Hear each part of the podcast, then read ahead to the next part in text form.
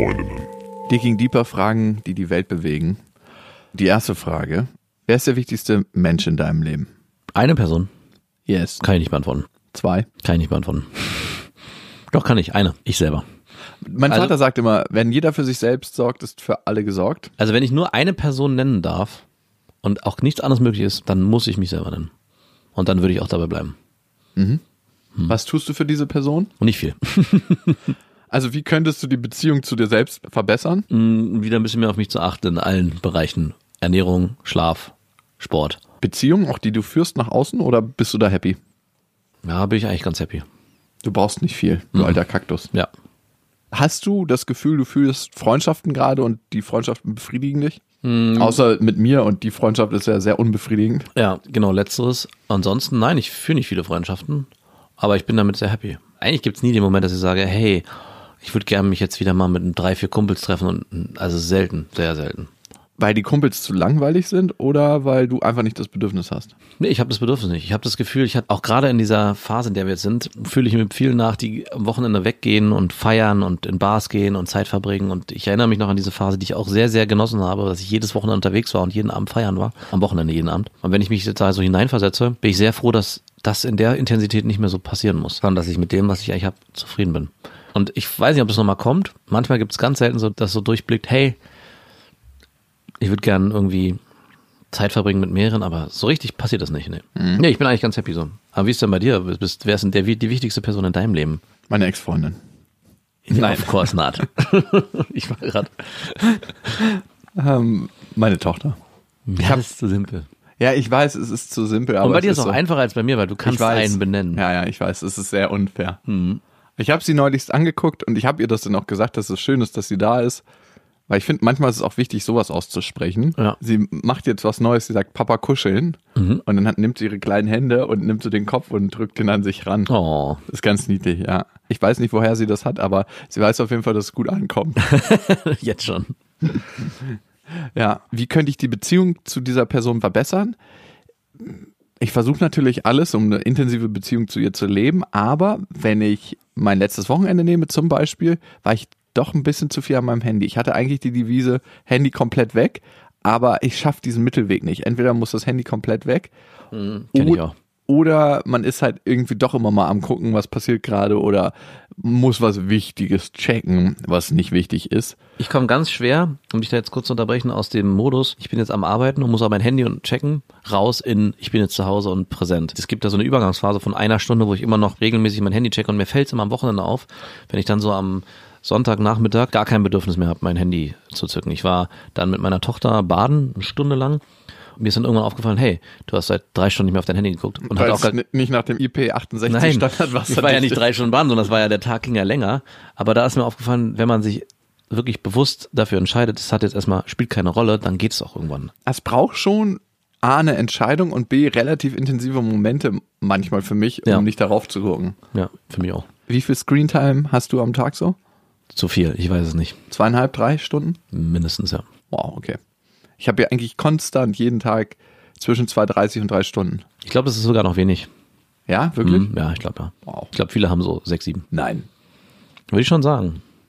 Gerade jetzt, also wenn du, kommt drauf an, wie dein Konsum sich verhält, aber wenn du deinen ganzen Konsum auf dein Handy beschränkst, sei es Instagram oder deine Nachrichten bekommst du darüber und vielleicht auch Videos, die du guckst, vielleicht auch Filme gar nicht mehr irgendwie dich Ja, an- okay, gut. Ja. dann bist du ganz schnell bei dieser. ich gucke ja keine Filme. Und viele machen das darüber. Ich glaube, viele benutzen die Streaming-Plattform auch über ihr Handy gar nicht und gehen gar nicht mehr aus diesem Medium raus. Okay. Wenn dein Leben ein Buch wäre, welchen Titel hätte es? Ich hätte den Titel keine Ahnung. Keine Ahnung von nichts. oder was? Wie man nicht vorhat, spießig zu werden und es dann doch wird am Ende. Also die Langeweile des jungen Werther. Ja, im Prinzip genau. Und bei dir, wie wär's bei dir? Enough is not enough. Und genug nicht genug ist. genau. Was wäre es? Ich möchte an der Stelle Nietzsche zitieren. Er hat mal gesagt, werde wer du bist. Werde der du bist. Ich glaube, darum geht's im Leben. Und das ist eigentlich so mein Ding. Come as you are. Nein, aber wenn du überlegst, worum dreht sich's im Leben eigentlich, ist jedes Mal wahrhaftiger zu werden, jedes Mal authentischer zu werden in jeder Situation, wo du dir früher vielleicht in die Hosen geschissen hast und deine Meinung nicht gesagt hast. Ich hatte letztens ein Date mit einer Frau und die hat in einer bestimmten Situation so ganz klar einfach nur gesagt so, ich weiß gar nicht mehr, was das war. Ich glaube, sie hat einfach gesagt, ey, mach mal die Musik leiser, ich habe keinen Bock gegen die anzuschreien Wo wart ihr denn da? im Wohnzimmer. Und ich dachte mir, wie cool in dem Moment einfach das so knallhart rauszuhauen. Also es ist so eine ganz krasse Kleinigkeit, aber ich fand es trotzdem gut, weil ich tatsächlich sie erkennen konnte in dem Moment, Ja. dass das so ihr Gefühl dazu war und sie hat ja nicht gedacht, äh, vielleicht möchte ich die Musik lauter hören oder was auch immer, sondern sie hat einfach gesagt, du, äh, mach mal die Musik ein bisschen leiser bitte. Ich Ja. habe keinen Bock dagegen anzuschreien. Sie hat es ein bisschen höflicher gesagt. Aber das kam bei mir an und ich dachte so, jawohl, genau so. Ja. Also, dass du den anderen Menschen erkennst, dass dem anderen Menschen nicht mehr so viel peinlich ist, sondern dass er einfach sagt, ich bin der, der ich bin und ich werde auch mein ganzes Leben der, der ich bin. Und das ist der Weg. Wenn du im Körper von jemand anderem aufwachen könntest und sein Leben übernehmen könntest, das eigene würde dann pausieren in der Zeit. Also alles andere wäre dann wie in einem gefrorenen Zustand. Wer wärst du und wie lange würdest du es machen? Bill Gates. Warum? Bill Gates? Ich könnte mir eigentlich, wenn ich Bill Gates sehe, keinen langweiligeren Menschen vorstellen. Bill Gates ist ein Mensch, der stellt sich immer noch in die Schlange bei Fastfood-Restaurants an. Ja, stimmt, habe ich gesehen. Mhm, das Foto. Bill Gates kleidet sich recht langweilig. Mich würde interessieren, wie man von einem Informatiker Zum Impfexperten wird. zum Impfexperten wird, wirklich. Also wie man von, ich führe eine große Softwarefirma an, zu einem Experten, der große Tape Talks hält über Pandemien, Epidemien und Impfungen. Was stimmt und was nicht? Also das Bild, was er nach außen präsentiert, oder gibt's da noch?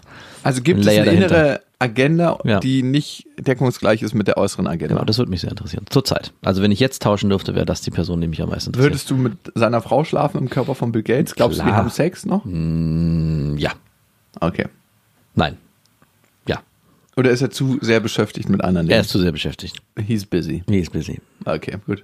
Wer wär's denn bei dir? Wer wär's bei mir? Charlie Sheen. Lebt der noch? Der lebt noch. Von dem hat man ganz lange nichts mehr gehört.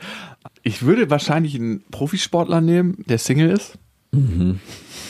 Kein Fußballer. Ich würde ziemlich sicher irgendeinen Basketballspieler nehmen, weil ich Bock hätte, mal so richtig geil Basketball spielen zu können. Ah, okay, verstehe. So jemand wie Dwayne Wade damals oder Curry heutzutage, aber der ist, soweit ich weiß, nicht Single, sondern verheiratet und hat Kinder. Also ich müsste Single sein und Profisportler und hätte gerade eine aufregende Saison.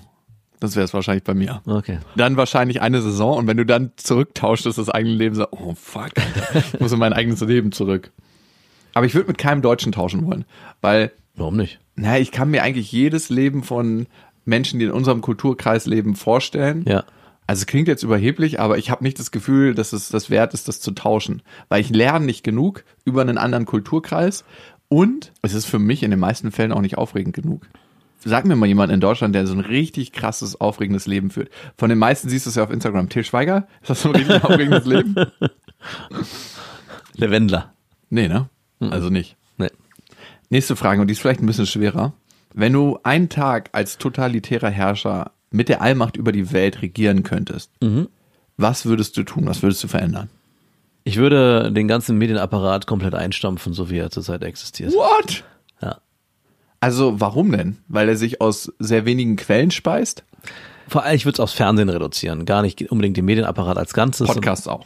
Ja, genau, die würden nur noch Podcasts geben. Nein, ich meine eigentlich Fernsehen. Und zwar in der Form, wie es gerade zurzeit funktioniert, dass es halt. Nicht alles. Ja, nicht, ja, aber ich würde es trotzdem erstmal einmal einstampfen. Ich weiß, ich finde, wer entscheidet eigentlich, dass ich am Abend Rosamunde Pilcher gucken soll? Es gibt was anderes als lineares Fernsehen. Genau. Aber ich meine lineares Fernsehen. Das würde ich gerne einstampfen. Also es hat keine Daseinsberechtigung mehr für dich. Mm, Nein. Wow. In der Form, wie es zurzeit existiert. Das ist eine gewagte These, finde ich. Aber das würde ich machen. Du hättest so eine riesen Chance, Umweltdinge zu machen. Ach so, ich soll es positiv. Ich dachte, ich soll eine, Ver- ja. Ja, ich meine, du hast ja damit nicht so viel.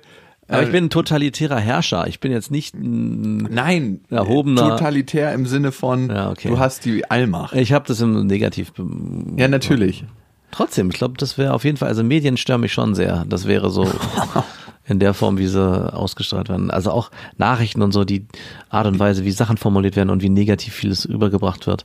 Das würde ich Daran störe ich mich einfach. Das, ich glaube, das wäre. Ich bleib dabei. Ich habe Fernsehen. mal eine lange Diskussion mit einer Nachrichtensprecherin geführt, warum Nachrichten immer so negativ sind und warum es nicht ein Gleichgewicht gibt von positiven und negativen Meldungen. Hm. Und sie meinte, sie hat mittlerweile so einen Zeitdruck, die kriegt Reuters und DPA rein, die Nachrichtenmeldung halt von der deutschen Presseagentur. Und sie muss sich die einfach nur ganz schnell raussuchen. Sie guckt, was die anderen machen. Dann formt sie daraus ihre Nachrichten. Und wenn du dir Nachrichten anguckst und von Sender zu Sender, zum Beispiel auch beim Radio schaltest, Ja. dann würde dir auffallen, dass es relativ ähnliche Headlines sind. Klar, passiert das in der Welt, aber das ist ja nicht das, was nur passiert. Dass die Blogs, was ist das Top-Thema, was ist danach das Thema, auch immer re relativ ähnlich sind. Ja. Und ebenso im Fernsehen, weil so machen das ja eigentlich alle Newsredaktionen. Ich würde, glaube ich, noch was anderes machen. Ich würde, glaube ich, das Einkommen deckeln. Ah, okay. Ja, finde ich gut. Das finde ich ist eine richtig geile Lösung. Also, dass man sagt, nach 100 Millionen, wo würdest du den, den Cut ziehen? Ich würde es eher im Jahr setzen. Aber auch Vermögen? Ja, aber Vermögen auch. Vermögen würde ich deckeln und Einkommen würde ich deckeln. Warum Bis muss, wie viel? Das müsste ich mir noch überlegen. Aber es gibt irgendwie so eine Grenze, warum muss jemand mehrere Millionen, Billionen verdienen? Warum Milliarden? muss eine Einzelperson so viel Geld verdienen? Warum muss eine Einzelperson im Jahr, es darf ja jeder viel verdienen. Ich finde auch, wenn jemand das in eine Million im Jahr verdient, ist das viel Geld. Warum muss eine Einzelperson 15 Millionen im Jahr verdienen? Ich glaube, ich würde es deckeln. Das ist ein sehr, sehr guter Vorschlag, finde ich. Da müsste man ja im Gegenzug unten auch eine Mindestgrenze einführen. Super. Und das könntest du ja mit dem Geld machen dann. Ja, genau, was oben rausfällt. Ich fände es interessant, wie sich die Ambitionen verändern würden, wenn man sagen würde, hey, ab dem und dem Einkommen ist eh Schluss. Ja. Also wie mal ein paar große Autohersteller in Deutschland gesagt haben, unsere Autos fahren nur 250 und sind dann Ja, genau. abgeriegelt. Genau das gleiche machen und sagen, hey, ihr könnt nur, nur in Anführungsstrichen 500.000 Euro im Jahr verdienen. Genau. Und den Rest müsst ihr abgeben. Was würde dann passieren? Gäbe es da immer noch ein paar, die sagen würden, ja, ich würde hypothetisch 6 Millionen verdienen, aber den Rest spende ich. Nein, du spendest den nicht. Du gibst den einfach nur ab. Mhm. Ja. Und keiner weiß, was mit deinem Geld passiert. Würden dann die Leute auch weniger motiviert arbeiten, ist dann die Frage. Also wenn jetzt es Ist Geld die Motivation, Ja, das wenn ist du genau. so viel verdienst? Ja, das ist mich für mich halt hier auch die Frage. Also deswegen meine ich, ich rede jetzt nicht davon, dass es aber das muss man vielleicht auch da machen bei großen Firmen, dass auch die gedeckelt sein müssen und dass alle Steuern zahlen und nicht irgendeiner nicht. Ah, okay. Auch eine gute Idee. Hm. Ich hatte an so Umweltthemen gedacht. Also, dass der Stromanbieter immer Ökostrom sein muss. Also ich glaube, dass mein Vorschlag würde dann dazu führen, dass vieles sich verändern würde. Ah, du drehst an den richtigen Schrauben, meintest du? Ich hoffe, also in dem Moment, wo man nicht mehr billig produzieren muss, um auf Profit aus zu sein, sondern, obwohl vielleicht kann, dreht sich auch um, vielleicht muss man dann noch billiger produzieren, um profitabler zu sein.